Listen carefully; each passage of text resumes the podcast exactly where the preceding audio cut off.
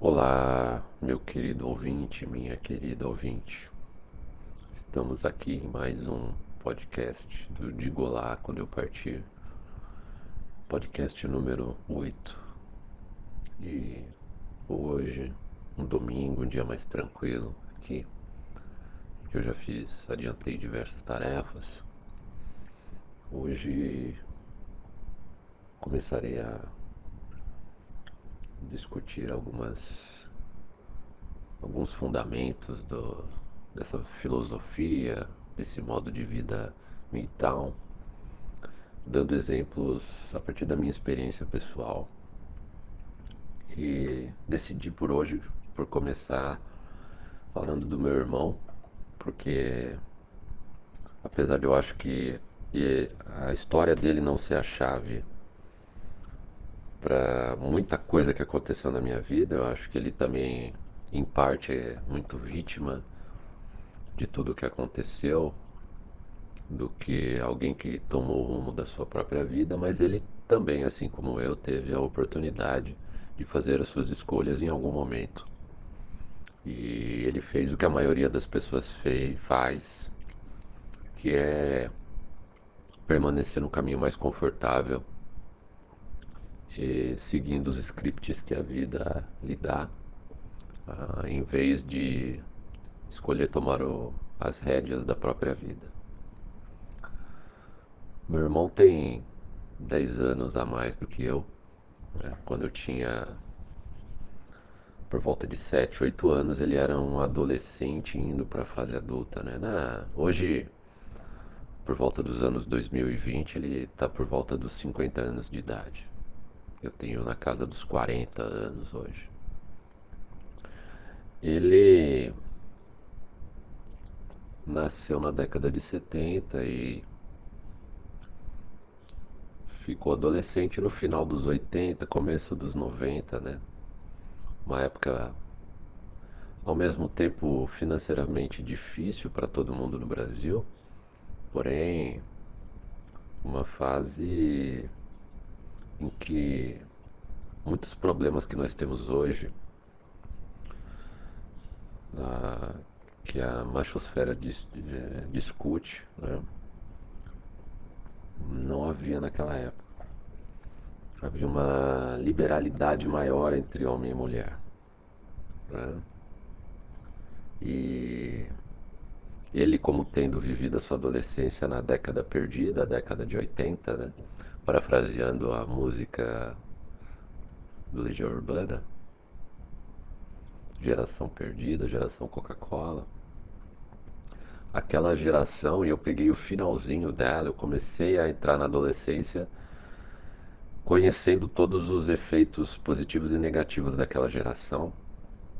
Era uma geração que não se importava com muita coisa, não. É uma geração que todo mundo dizia que não tinha futuro. Então, eles agiam no hoje, no agora, no prazer próprio. Eu entendo em parte a maneira como essa geração agiu. Né? E dando mais detalhes dessa, dessa família problemática da qual eu vim. Uh, esse meu irmão, assim como eu, cresceu num lar de uma mãe extremamente narcisista uma mãe omissa enquanto criadora, uma mãe extremamente preguiçosa uh, no que tange a fazer qualquer coisa do lar, de cuidar dos filhos. E, de, e é bom acrescentar uma pessoa que decidiu ser assim por ela, porque o meu pai, por conta de toda a situação, e aí é, meu irmão tendo nascido muito tempo depois do casamento dos meus pais, então uh, ela não pode culpar uma gravidez pelo fato de ela não ter procurado emprego e trabalhado. Posteriormente, né, muito tempo depois de eu sair de casa, uh, eu soube mais detalhes né, da, da história dos meus pais e meus pais tendo casado. Uh, a minha mãe pediu demissão do emprego e foi cuidar da casa onde ele, ela morava com meu pai, que era a casa dos meus avós, já que meu pai não tinha dinheiro ainda para comprar a própria casa. Sendo que o mais inteligente que deveria ter sido feito, se ela não fosse uma pessoa tão preguiçosa quanto ela é, era ela ter continuado trabalhando onde trabalha, numa época em que não faltava emprego no Brasil, e que se ganhava razoavelmente bem em termos de custo de vida para comprar um terreno, construir sua casa, tanto que meu avô comprou um belo de um terreno, construiu uma casa razoável, onde duas famílias viveram, né? A família da minha tia, com três filhos, a da minha mãe, minha avó, cresci, também morava lá, ou seja, duas famílias praticamente moravam lá, ainda sobrava espaço no terreno. Se a minha mãe continuasse trabalhando, e tivesse planejado realmente um, uma família, se a intenção dela ao casar fosse realmente fazer o papel de alguém dentro de uma família, coisa que não foi, ela continuaria trabalhando, juntaria dinheiro junto com meu pai e teriam comprado um terreno, construído uma casa no esforço, mas ela era uma pessoa preguiçosa demais para qualquer coisa que demandasse algum esforço físico ou intelectual dela.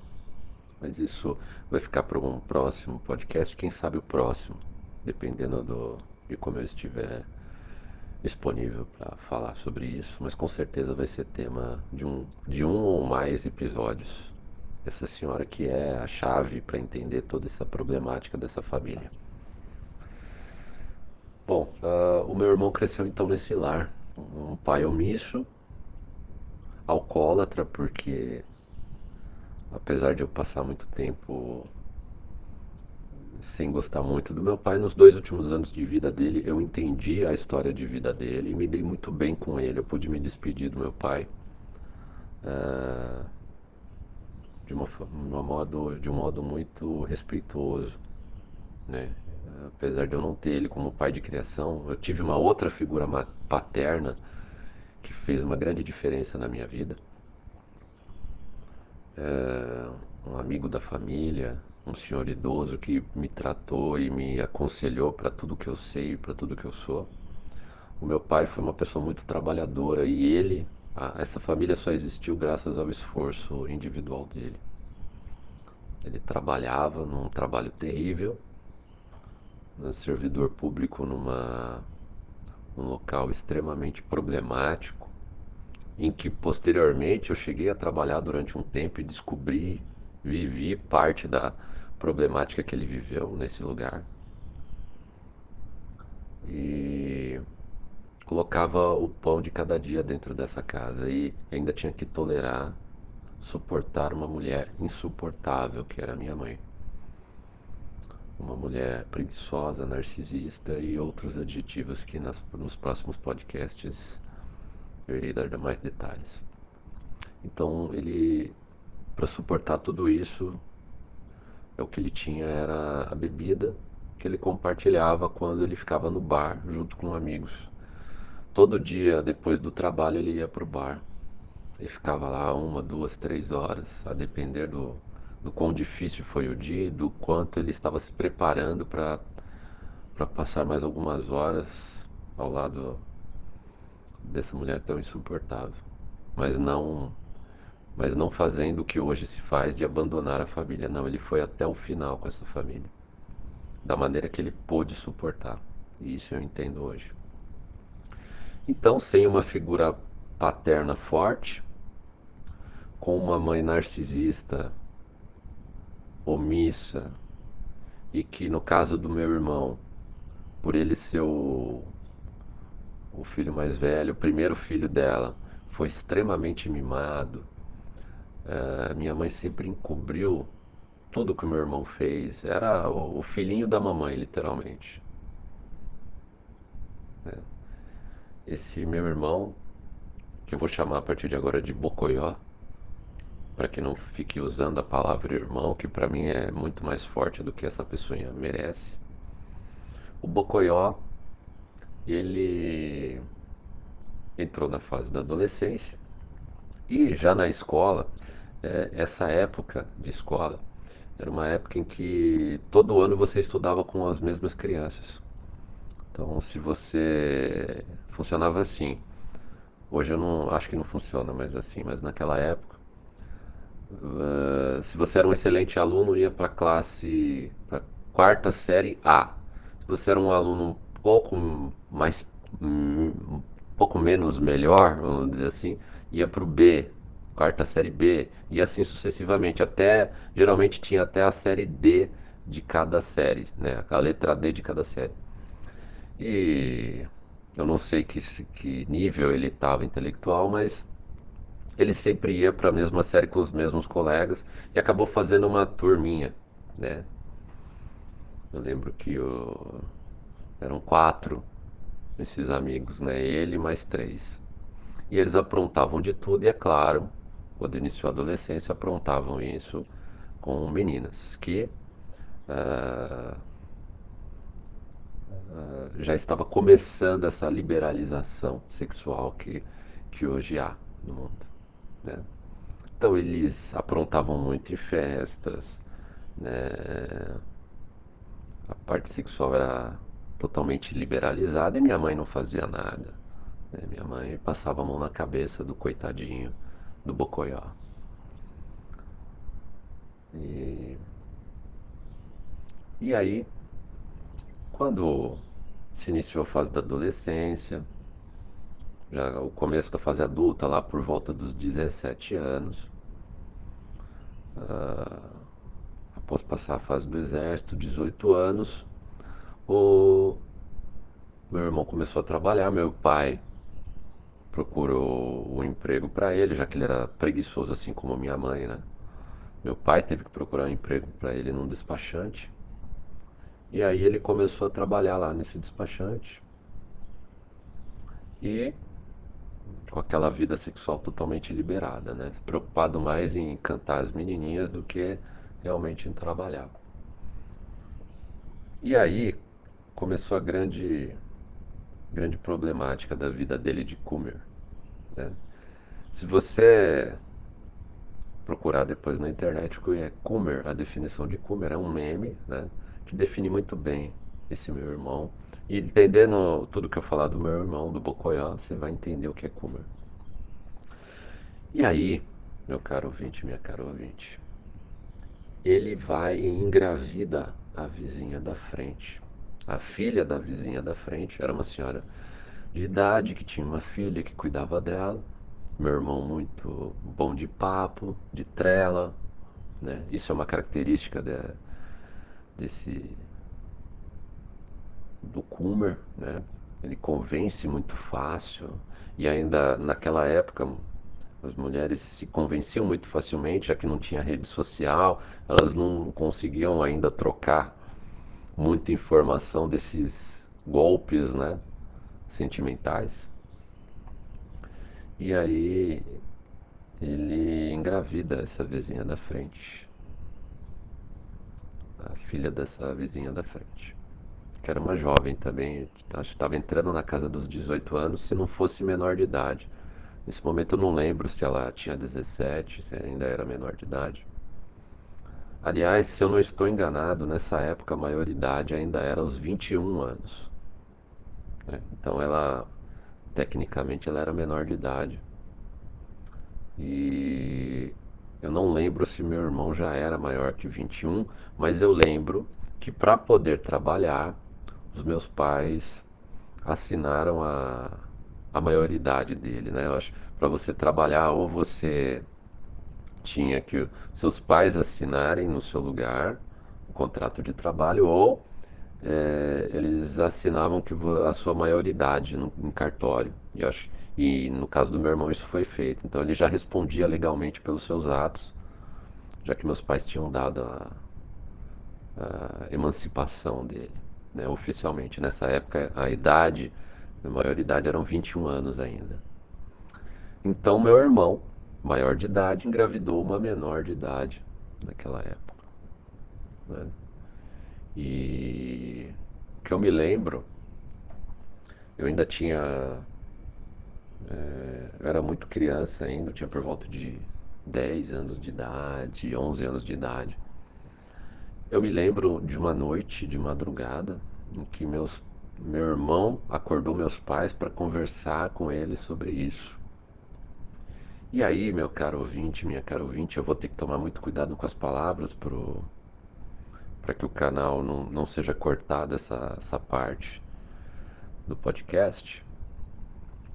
Uh, a conversa do meu irmão era explicando essa situação e dizendo, para desgosto total do meu pai, que ele tinha convencido essa vizinha da frente,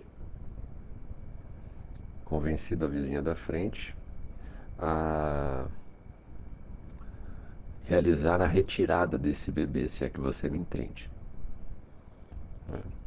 Para esse bebê não chegar a nascer. Diga-se de passagem, eu preciso dar um detalhe aqui. Que a, essa, essa mãe narcisista, mãe deste Bucoió e minha mãe, ela era extremamente católica. Né? E aí, isso foi um grande aprendizado na minha vida com referência à hipocrisia das pessoas. Se ela seguisse claramente aquilo que a religião dela prega e que ela pregava fervorosamente, né? ela teria se recusado a participar dessa coisa criminosa, dessa coisa terrível que no final foi feita. O meu pai discordou totalmente. Meu pai ficou extremamente revoltado com essa situação, mas é claro que naquela casa, naquele lar, e até pelo fato, isso eu ouvi do meu pai mesmo, nos últimos momentos de vida, até pelo fato de aquela casa não ser dele, Aquela casa era do meu avô, que em tese foi herdada pela minha mãe, mas ele nunca pôde dar uma casa em que ele mandasse na casa, ele tivesse poder de veto em situações como essa. Ele se viu totalmente amarrado, sem poder se contrapor à decisão que a minha mãe aceitou para proteger o filhinho dela. Exatamente, meu caro ouvinte, minha cara ouvinte.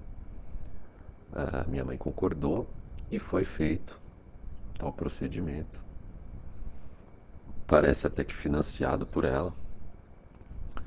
E desde esse dia meu pai é, parou de considerar com qualquer respeito meu irmão. Isso ele falava claramente. Isso foi o maior desgosto da vida do meu pai. E essa moça mudou-se de lá. A mãe dela mudou-se de lá, vendeu a casa para destruiu a vida provavelmente dessa moça e dessa família. Né? Acabou provavelmente causando um trauma indefinidamente na vida dessa moça. E infelizmente são esses coomers, como é o meu irmão, que acabam destruindo psicologicamente lares, famílias e pessoas especialmente de mulheres dessa geração e que acabou causando a situação atual que nós temos de relacionamento. São pessoas como o Bocoió, o meu irmão.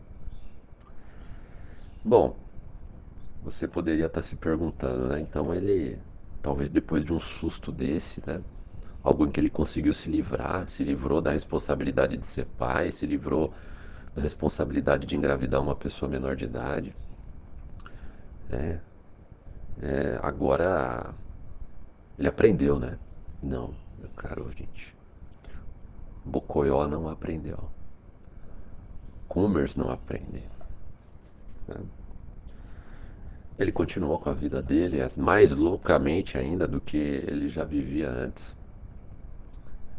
Se ele tivesse gasto o mesmo tempo, esforço, energia e dinheiro que ele gastou em festas, em farras, com prostitutas, com, com meninas em festas, né? Meninas inocentes em festas. Sim, porque naquela época eu acredito que ainda havia muita menina inocente, já que não haviam redes sociais e não estavam a par ainda da, das más intenções ou da má índole de muitos homens, como era o caso, se é que pode chamar de homem, o Bocoió, essa pessoa chamada, que eu dei o nome de Bocoió, o meu irmão. E aí, ele vai e engravida uma moça de sobrenome, de nome com a primeira letra A. Ele engravida a A e dessa vez ela, por ser religiosa de verdade, a família de A é uma família religiosa, ela era uma moça, apesar da loucura que faz e muitas faziam e hoje faz com consciência, mas naquela época muitas meninas faziam sem consciência da maldade, de ir em festas e cair na lábia de, de Kumers como o Bocoyol, meu irmão, acabou engravidando. E aí ela de maneira nenhuma, apesar da, da tentativa de convencimento do meu irmão, ela, ela iria tirar o bebê, de maneira nenhuma. E aí dessa vez ele foi obrigado a ser pai. E nasceu a filha com a letra N. Uma menina saudável, que hoje deve estar na casa dos vinte e tantos anos, até onde eu sei. Uma menina muito trabalhadora, uma menina muito inteligente. E aí é necessário contar como evoluiu essa relação, né? Entre o Bocoió e a A, a mãe da filha dele. Ele se viu, é claro, na obrigação de reparar o erro dele, né? Ele viu que Dessa vez ele não iria conseguir fugir das responsabilidades. Resolveu casar em cartório, não na igreja. Né? E casaram. Ah, casaram, se eu não estou enganado, antes do nascimento, mas foi só na igreja, uma, um casamento simples, né? Nasceu a filha N, minha sobrinha. E aí, meu irmão impedido de levar a vida dele de farra. É, é, ele até tentou por um tempo levar uma vida de pai de família, mas próximo de. Ele, ele morando na casa da sogra, existia um terreno grande, a mesma coisa que aconteceu com a minha mãe. E o meu avô, né, que tinha um terreno grande, ela acabou morando na casa do meu avô, ele foi morar na casa da A, com a filha dele, né? Tinha um espaço lá. E aí é claro que vigiado, controlado, né? É, ele nunca gostou disso, já que ele nunca teve isso, né? A, a, ele nunca teve a obrigação de se comportar bem, porque ele nunca foi vigiado, né? Nem pela mãe dele, pela minha mãe, e muito menos pelo meu pai. Então, claro que ele não se sentiu bem, e aí ele resolveu mudar de emprego e ir para Santos. Antes ele morava na região da Grande São Paulo, e aí na parte de transportadora, e aí foi fácil encontrar uma vaga em Santos, e aí é claro que ele queria morar lá para fugir dessa essa visão constante que a família da A tinha dele. E é claro que A, percebendo isso, né? E ainda mais a é, trabalhando, já que ela tinha o seu trabalho e lá em Santos ela não teria o trabalho dela. É, e aqui ela tinha casa, ela tinha ajuda da mãe para cuidar de um bebê, já que era a primeira filha dela, né? e até onde eu sei, a única filha dela até hoje. É claro que ela não quis se mudar e o Bocoió não pensou nisso, né? Ele foi para Santos e foi levar a vida dele de farra lá. O mais curioso, meu caro ouvinte, minha cara ouvinte, é que eu lembro muito bem dessa época, conforme foi a situação da relação entre meu irmão e a A, a mãe da filha dele, foi se deteriorando a cada dia claramente. E a A era muito transparente em, em dividir, essa, inocentemente dividir a, o sentimento dela com a minha mãe, com a sogra, né? Ela era ela é uma pessoa muito transparente, a e até até porque em vários momentos a conforme a isso isso perdurou vários anos, meu caro ouvinte. Né? A, a N, a filha do Bocoió, minha sobrinha, ela em vários momentos que ela ficou doente, né, em que até a própria A pedia pro Bocoió vir de Santos lá para para acompanhar, para ajudar, e ele nunca veio. Muitas vezes ele não mandava nem dinheiro suficiente para ela cuidar da N. E, aí a mãe dele, a minha mãe, completava o dinheiro. Né? Eu lembro até que foi nessa época que o Bocoió entrou como avalista num, num financiamento de uma moto para um para um amigo. E aí o amigo não pagou a moto e a, a financeira foi cobrada do meu irmão, do Bocoió. E eu lembro que nesse momento que eu já tinha por volta de vinte e tantos anos, estava montando a minha casa para eu casar, coisa que acabou não acontecendo. Estava com dinheiro separado para comprar. E minha mãe, que sabia que eu tinha esse dinheiro para comprar minha casa, na tentativa de salvar o Bocoió e me ferrar, fez todo um, um teatro emocional, um choro e tudo mais, na tentativa de que eu desse o meu dinheiro do meu esforço para é, pagar essa dívida do Bocoió. Ao que eu respondi que ela poderia ficar tranquila que no Brasil não tem prisão por dívida a não ser de pensão alimentícia ou depositário infiel, que agora não tem mais, mas naquela época ainda tinha. Eu conhecia bem a lei porque eu, já naquela época eu fazia muitos concursos públicos. E dali já ficou claro que eu tinha que me afastar o mais rápido possível, fisicamente, daquela pretensa família. Ah, dentre as outras coisas que aconteceu até um pouco antes disso, meu pai aposentou e ele recebeu o fundo de garantia dele, do, apesar de ser servidor público, ele tinha fundo de garantia, né? Era empregado público. E o que tinha sido combinado com os meus pais desde quando eu estava saindo da adolescência, né? Quando eu estava chegando na adolescência, que é, meu pai iria me ajudar, assim como sempre ajudou o meu irmão a pagar minha faculdade. E é isso que quando eu completo 18 anos, e sento para conversar com os meus pais. meu pai aposenta, tira o fundo de garantia. Uma parte do dinheiro vai para reformar a casa, a gente tinha uma casa em situação muito precária, né? Foi reformado. E a parte que era para me ajudar com a minha faculdade e a outra parte que era que foi pro meu irmão, foi tudo pro meu irmão. E aí minha mãe disse claramente que eu não, não poderia me ajudar com a minha faculdade, que eu tinha que me virar. Lembro muito bem dessa conversa que eu tive com ela. Literalmente foi o dia que ela disse, ó, se vira. E aí foi, eu acho que foi o recado que eu precisava para falar, já que é para me virar, eu me viro. Não se preocupa não. Foi ótimo para mim, foi libertador ela falar para eu me virar. Né? Ali eu percebi que aquela mãe Doriana que a gente via na propaganda da TV não, exi não existia para mim. Existia para o meu irmão, para mim não. Mas voltando para o Bocoió, então ele teve o dinheiro da aposentadoria do meu pai. É, minha mãe tentou pegar o meu dinheiro para dar para ele. E isso ele gastava em festas no, no litoral.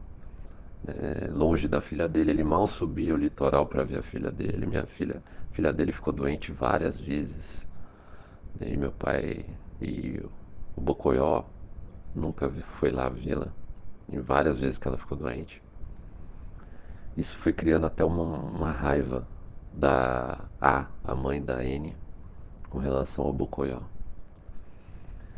Bom, aconteceu o inevitável, né? O Bocoió, dentre as várias uh, as várias figuras, para não dar um nome mais certo do que tipo de mulher é esse, né? As várias figuras que que ele conheceu e aproveitou lá no litoral e acabou é, se amaziando com uma figura. Né? Diz primeira letra J. Ah, o curioso, eu preciso dizer, um pouco antes da gente saber oficialmente da J, ah, me foi confidenciado pela minha mãe que meu irmão tinha feito vasectomia pra... Eu não queria ter outro filho, né? Outra filha. E aí é curioso, né? Pensa comigo, meu caro ouvinte, minha cara ouvinte. A pessoa é casada com alguém que está longe dela, casado. Né? Não separou, não havia nenhuma notícia de que eles estavam em processo de separação. Aí a pessoa faz vasectomia, sendo que não tem nenhuma relação sexual com a pessoa, já que está a quilômetros de distância e, e dificilmente procura outra pessoa, sobe o litoral para passar o final de semana com a outra pessoa. Para que fazer vasectomia? Você consegue adivinhar, meu caro ouvinte? Então, ele fez vasectomia, levou a vida no carrossel e espero que você entenda o que é o carrossel. Eu não posso dar o termo inteiro, mas na androsfera, na machosfera, a gente tem bem essa delimitação do termo, que é muito usado hoje para mulheres. Eu estou usando aqui para ele, para o Bocoió. E o Bocoió ficou no carrossel né, até que se amaziou com uma, uma moça de muito respeito, né, já que ela sabia que ele era casado, oficialmente casado, mas a gente sabe aquela história, né? ah, eu sou casado, mas estou em processo de separação, eu não tenho mais nada com ela tal.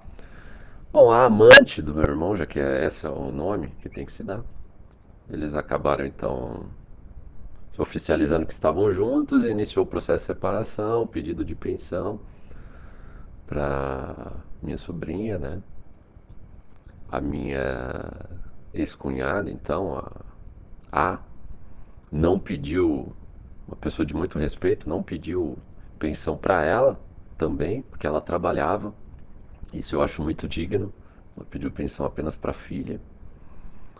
É, e, e aí o Bocoió foi levando a vida dele, não aprendeu pela terceira vez. Aí é isso que a gente sabe, meu caro ouvinte, minha cara ouvinte, que Jota, a amaziada, agora a esposa oficial do Bocoió exige dele que ele desfaça a vasectomia, porque ela quer um filho dele. Agora me diz, meu caro ouvinte, pergunta se essa pessoa aprendeu. Né? A gente vai dar, vai, vai aclarar no final do, do podcast as características do Kumer, né? Bem claras, né? Que é claro que o Kumer, ele como um bom Kumer, o Bocoió, ele pagou. Aliás, ele não tinha dinheiro para pagar. Ah, novamente, a mamãe do, do Bocoió é, veio pedir minha ajuda financeira para ajudar a financiar a reversão da vasectomia do, do Bocoió. Ele fez, e eis que pouco tempo depois nasce o filho dele. Né? que ele espalha para quatro cantos, que é o filho que ele sempre quis ter, para desgosto, né? Da própria filha dele, que nunca teve o amor dele, porém sempre o respeitou muito. Aliás, eu acho incrível que a filha dele, a Anne, ela nunca se revoltou, pelo menos não demonstrou revolta com relação a um pai tão omisso para falar o pouco, né? Tão pouco exemplo de masculinidade que é o Bocoió. Né? É, não sei que efeitos isso trará para ela em termos psicológicos, até em termos de relacionamento, mas que ela ah, aguentou muito como sendo filha de quem ela foi. Ela aguentou, se é que ela parou para pensar um pouco em tudo que aconteceu. Né? Talvez um dia ela pare, como eu parei para. Fui obrigado pela vida a parar para pensar em muita coisa que aconteceu e levantar informação de muitas coisas. Né? E aí, meu caro ouvinte, minha cara ouvinte, Se você puxar a imagem do Coomer, do meme Coomer, no, na internet nesse momento, você vai ver exatamente a descrição do Coomer, que é o Bocoió. O Bocoió, durante o tempo de pegação dele, se é que terminou, porque até pouco tempo atrás eu não tenho mais contato com ele, claro, já há bastante tempo, já há anos, mas a a última vez que estive com ele, né? Eu acompanhei. Aliás, a, algumas informações que eu tenho dele através da internet, deu para ver que a, a característica de caçador de mulheres dele não tem fim, né? Eu encontrei no próprio LinkedIn uma cantada dele para uma funcionária da transportadora onde ele trabalha hoje. Publicamente. Você olhando no LinkedIn, sem dar login, eu encontrei uma cantada dele recente. E até onde me consta, ele não se separou da, da última esposa dele. Né? Provavelmente ele está com a vasectomia revertida. Talvez venha futuramente um terceiro filho, quarto. Né? E é nas mãos de muitos coomers assim que nós estamos hoje. Né? São coomers assim que decidem leis e justificam a criação de leis para proteção da mulher.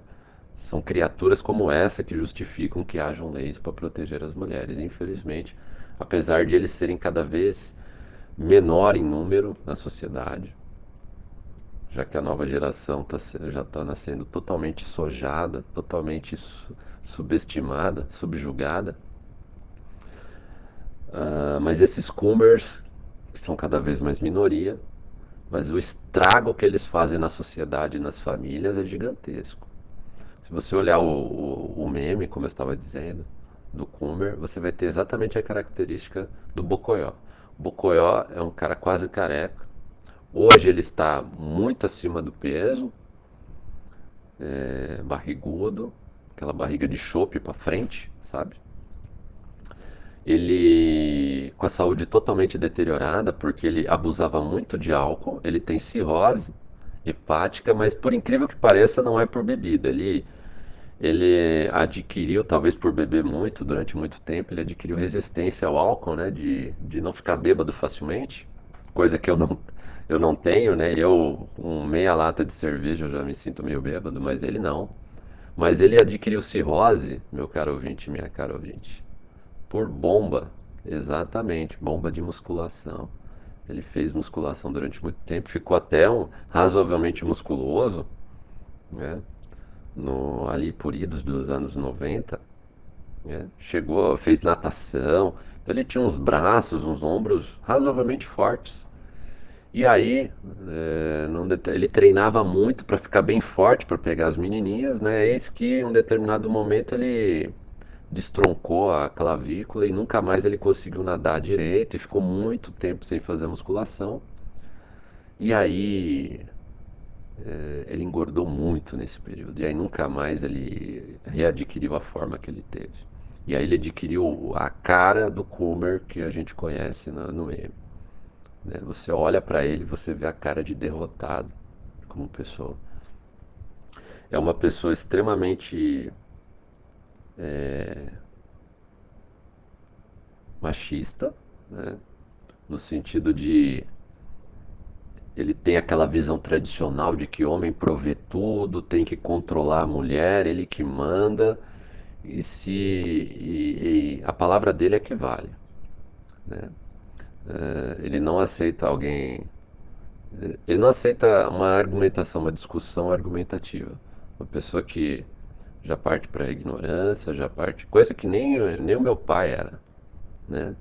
Meu pai tinha uma característica de evitar discussão com silêncio. E isso, é claro que ele aprendeu muito convivendo com a narcisista da minha mãe. Né? E meu, o, o Bocoió ele tem saúde deteriorada, fisicamente ele é uma pessoa deprimente olhando, né? fisicamente, conversando também, é uma pessoa sem conteúdo nenhum para conversar. E é uma pessoa que te trata bem, quando ela tem algum interesse. A única vez que eu lembro dessa pessoa me tratar bem foi quando ele, em off, aos cantos, me pediu para ajudá-lo, na época que eu estudava direito, é, para ajudá-lo a tentar diminuir o valor da pensão, pois ele queria que sobrasse dinheiro para ele poder curtir lá no litoral onde ele morava. Né? Não estava sobrando dinheiro.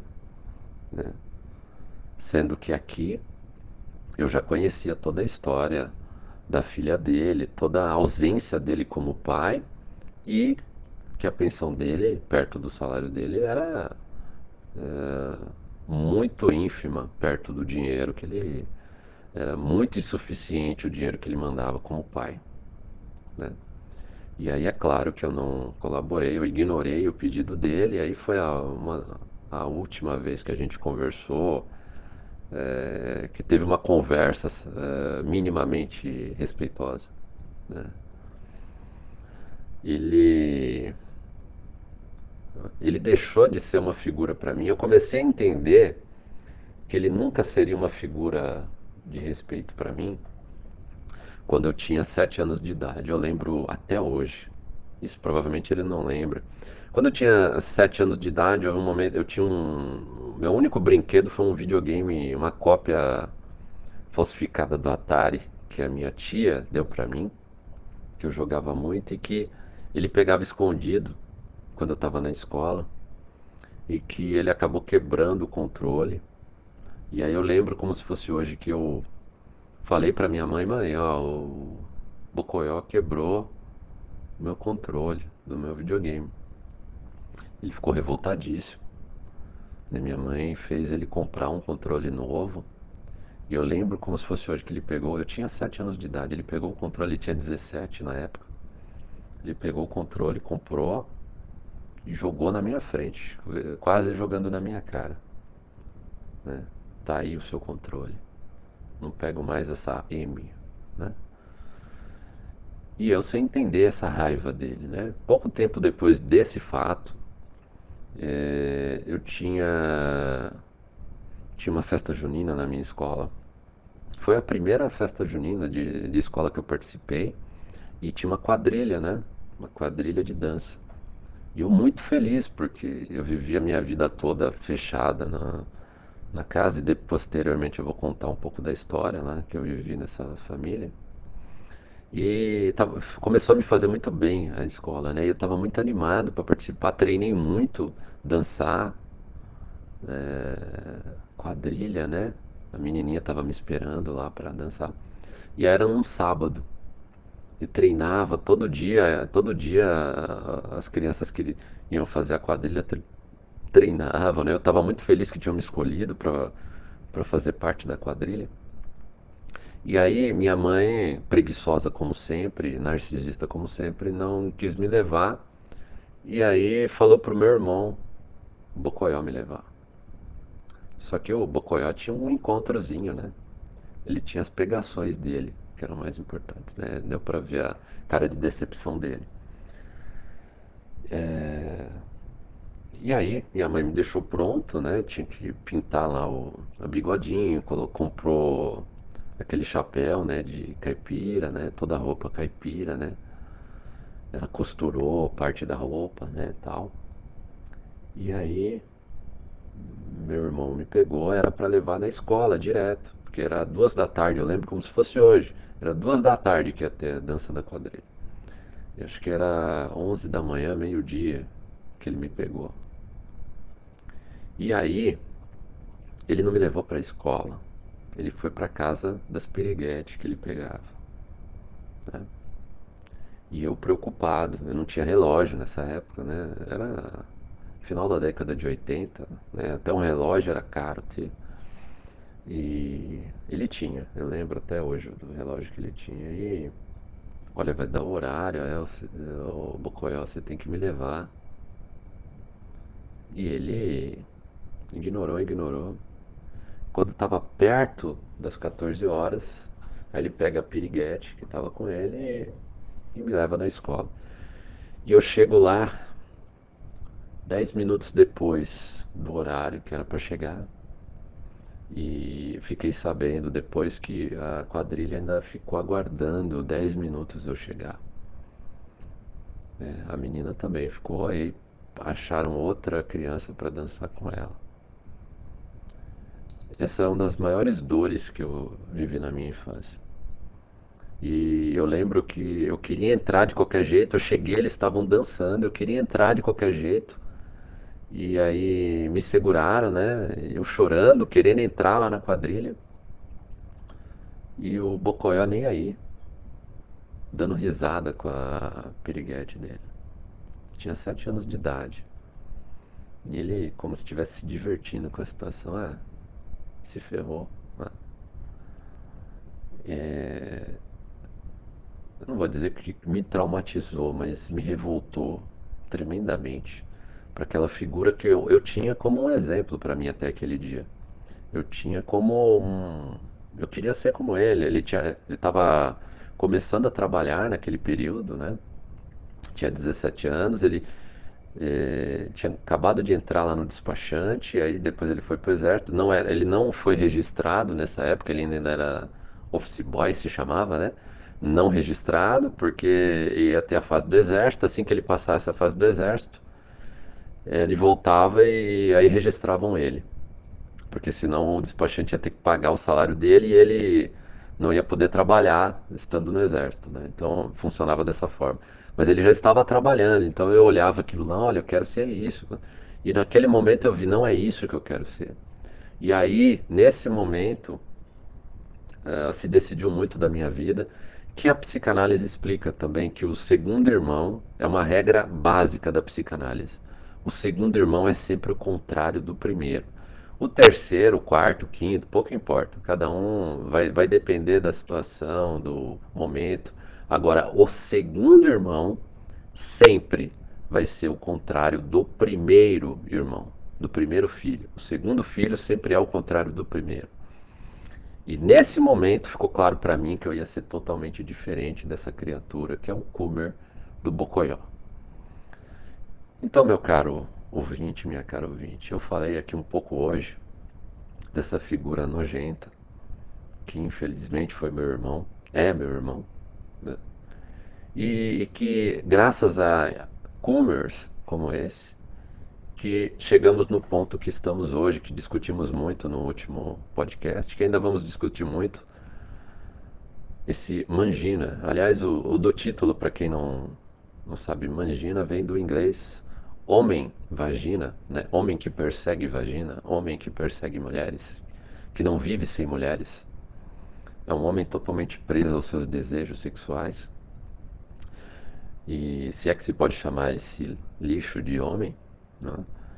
e que causou um estrago enorme por todas, todos os ambientes em que passou, não só na minha casa, sendo que eu, para concluir a história, coisa que provavelmente a minha mãe nunca contou para esse Kumer do Bocoió.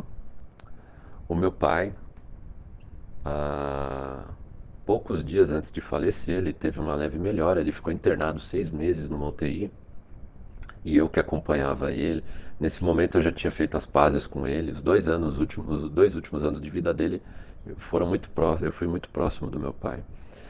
E meu pai me confidenciou muita coisa dessa história que eu estou contando, já que eu era muito pequeno quando essas coisas aconteceram.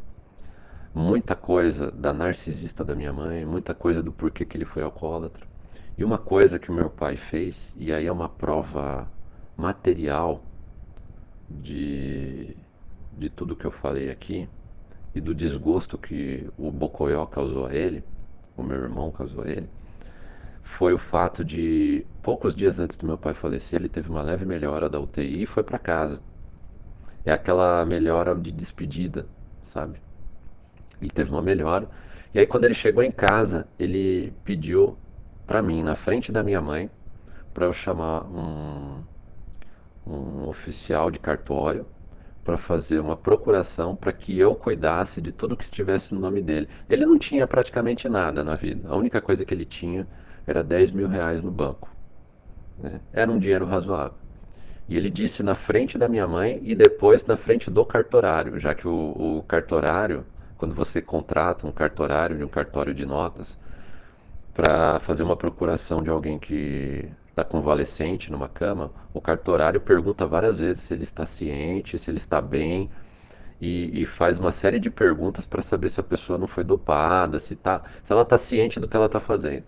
E meu pai disse claramente, várias vezes para ele, é, de, de todas as pessoas da família, entre aspas, né? Meu pai não falou assim, sou eu que estou falando, mas ele falou que todas as pessoas da família ele queria que fazer do pouco que ele tinha uma procuração para mim, para que eu cuidasse daquele pouco dinheiro que ele ia deixar, que eram 10 mil reais, e que eu utilizasse esse dinheiro a bem da família, ou seja, para ajudar, caso precisasse, a minha mãe em termos de saúde, que era o, o, o pouco que ele podia fazer para ajudar, ou me ajudar caso eu precisasse de uma grande necessidade. Mas em nenhum momento ele falou que era para ajudar o Bocoió, né? porque ele já tinha me confessado várias vezes que quando o Bocoió retirou a vida de um bebê, Naquele momento ele deixou de ser filho dele, já que ele, apesar de não ser religioso, ele respeitava a vida. E olha só a contradição, não é, meu caro ouvinte, minha cara ouvinte? Minha mãe, religiosa, é, frequentava a igreja praticamente diariamente, cantava na igreja, né? Conhecia o nome de todos os, os padres, músicas, lia a, a Bíblia torta direito, ela não foi capaz de respeitar a vida de um bebê coisa que a igreja dela dizia que era para ela fazer. E o meu pai, uma pessoa semi-analfabeta, alcoólatra, mas tinha princípios. Tinha princípios que a narcisista da minha mãe nunca teve. E, infelizmente, o meu pai se foi antes. Ele, como homem que sofreu na pele o narcisismo de uma mulher em mais alto grau que eu já vi na minha vida, e eu vou dar detalhes disso nos próximos podcasts é, fez, o, fez a procuração para mim, com a qual depois eu saquei o valor e deixei numa conta, e que, é claro, após o falecimento do meu pai, o restinho de relação que tinha entre eu e, e minha mãe e meu irmão, o Bocoió, se findou no dia em que, após o enterro do meu pai, do qual fui eu que tive que organizar, eu que cuidei dos detalhes, e após eu cuidar de toda a papelada para que a pensão do meu pai fosse para minha mãe, foi numa época muito conturbada em termos de INSS aqui no Brasil, final do governo Dilma, em que estavam mudando as regras de aposentadoria, se não desse entrada num determinado prazo, ela ia receber menos. Eu volto do, depois de madrugar na fila do INSS, nem tinha dormido praticamente, e chego e vejo eles dando uma festa. Há poucos dias após o falecimento do meu pai. Eles, a minha mãe e o meu irmão. Né? Como se nada tivesse acontecido. Ali acabou todo o sonho de ainda manter qualquer contato com aquilo que eh, eu achava que era uma família. Mas esse é o Kummer. Meu caro ouvinte, eu já me prolonguei por quase uma hora. Contei um pouco da história do Kummer, né? Quando você vê esse termo, lembre-se de todos os detalhes que eu dei. É, gra é graças principalmente a indivíduos como esse, que hoje, como eu disse, aí, estão virando minoria, mas foram eles os responsáveis por chegarmos no ponto que chegamos no, na, na criação de tantas leis de proteção à mulher e na aceitação da sociedade por essas leis de proteção, já que indivíduos como esse causam extremo estrago por todos os lugares que passaram. Né? Destroem os próprios lares, destroem lares de terceiros. Né? Como eu disse desde o começo, desde a da primeira namorada em que ele engravidou e, que, e tirou o bebê, né? com o apoio de uma mãe narcisista, né? que infelizmente é minha mãe também. E todo o estrago que ele fez com o amante, não respeitando a própria família, casando-se sem ter nenhum respeito assim, à, instituição do casamento em si, porque eu acredito, meu caro ouvinte, se você vai seguir casamento como diz a religião ou a lei, é para a vida toda.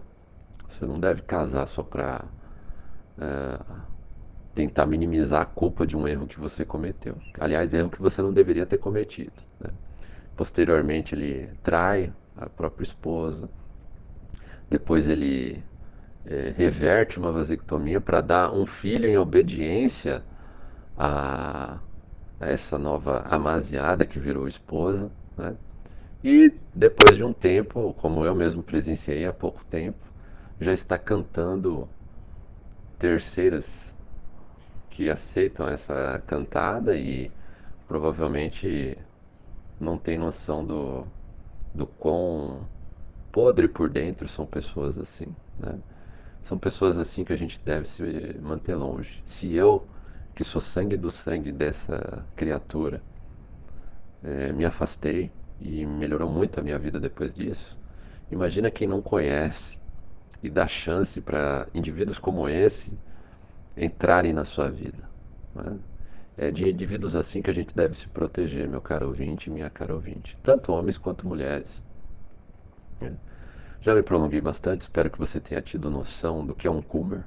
Né? Não tem figura melhor para descrever do que alguém que eu conheci, convivi do lado e sofri os efeitos desse Kummer na minha própria vida e, e sei do estrago que ele fez na vida de todos. E eu espero no próximo podcast dar mais detalhes sobre a mãe desse Comer, que para mim é a origem de todo esse mal. Né? E aí vamos nos debater, é, vamos debater aqui um pouco do porquê que foi assim, por que teve que ser assim. Meu caro ouvinte, minha caro ouvinte, obrigado por ouvir por todo esse tempo, toda essa história. Eu espero dar, contar muito ainda de outras histórias, né? É, acho que contar histórias que a gente mesmo viveu e sentiu na pele, ao mesmo tempo que é muito terapêutico, serve também para alertar as pessoas de como é o mundo na realidade, como é a vida na realidade. Né? E ah, mesclando os meus próprios relatos. Eu espero, caso você queira também, enviar o seu, a sua mensagem. Mande seu e-mail para digolá quando eu partir, arroba gmail.com, tudo junto, sem acento. E caso você queira ouvir os outros podcasts já gravados, os links de, das principais plataformas nos quais nós estamos está no site www.digolá.wordpress.com. Até a próxima, meu caro ouvinte.